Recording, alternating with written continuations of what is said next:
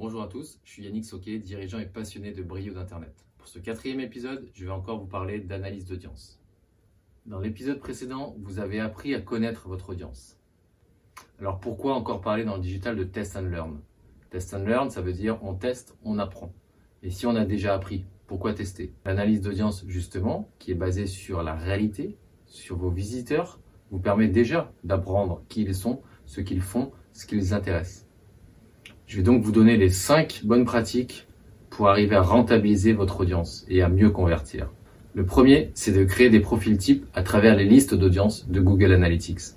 L'âge, le sexe, la localité, les centres d'intérêt et j'en passe sont des listes d'audience qui permettent de segmenter un certain nombre de visiteurs qui viennent sur votre site web aujourd'hui. Le deuxième, c'est créer des listes d'audience avec des scénarios de visite d'un internaute. Par exemple, le visiteur qui est resté 3 minutes, le visiteur qui a mis quelque chose au panier, le visiteur qui a regardé mes mentions légales, le visiteur qui est allé sur la page contact. Le troisième, c'est d'arriver à mixer ces listes d'audience, ces profils types pour faire du reciblage publicitaire, que ce soit sur Google, à travers le display, le search, bien sûr YouTube, les réseaux sociaux. Vous allez utiliser cette connaissance de l'audience que vous avez afin de les toucher au bon endroit, au bon moment, parce que vous les connaissez, vous savez ce qu'ils aiment, vous savez ce qu'ils consomment.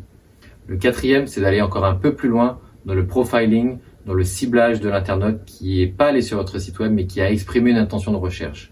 Exemple, je tape agence de référencement sur Google, je n'atterris pas sur le site de Brio d'Internet, je vais voir différents concurrents, je repars sur YouTube, je vais aller être ciblé à travers une vidéo que l'on a produite pour vous inciter à revenir sur notre site web.